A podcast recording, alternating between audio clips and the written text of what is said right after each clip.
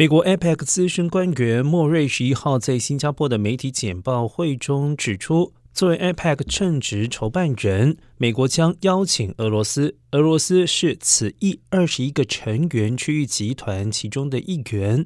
莫瑞指出，过去一年，美国谴责俄罗斯入侵乌克兰，在 APEC 场域内也明确的表达俄罗斯乌克兰战争对粮食安全、物价、能源的冲击。对此区域造成很大的影响。他强调，美国希望确保沟通管道开放，也持续在向 APEC 的多边组织下互动，让我们有开放且坦诚的对话，讨论关切或者是意见分歧的议题。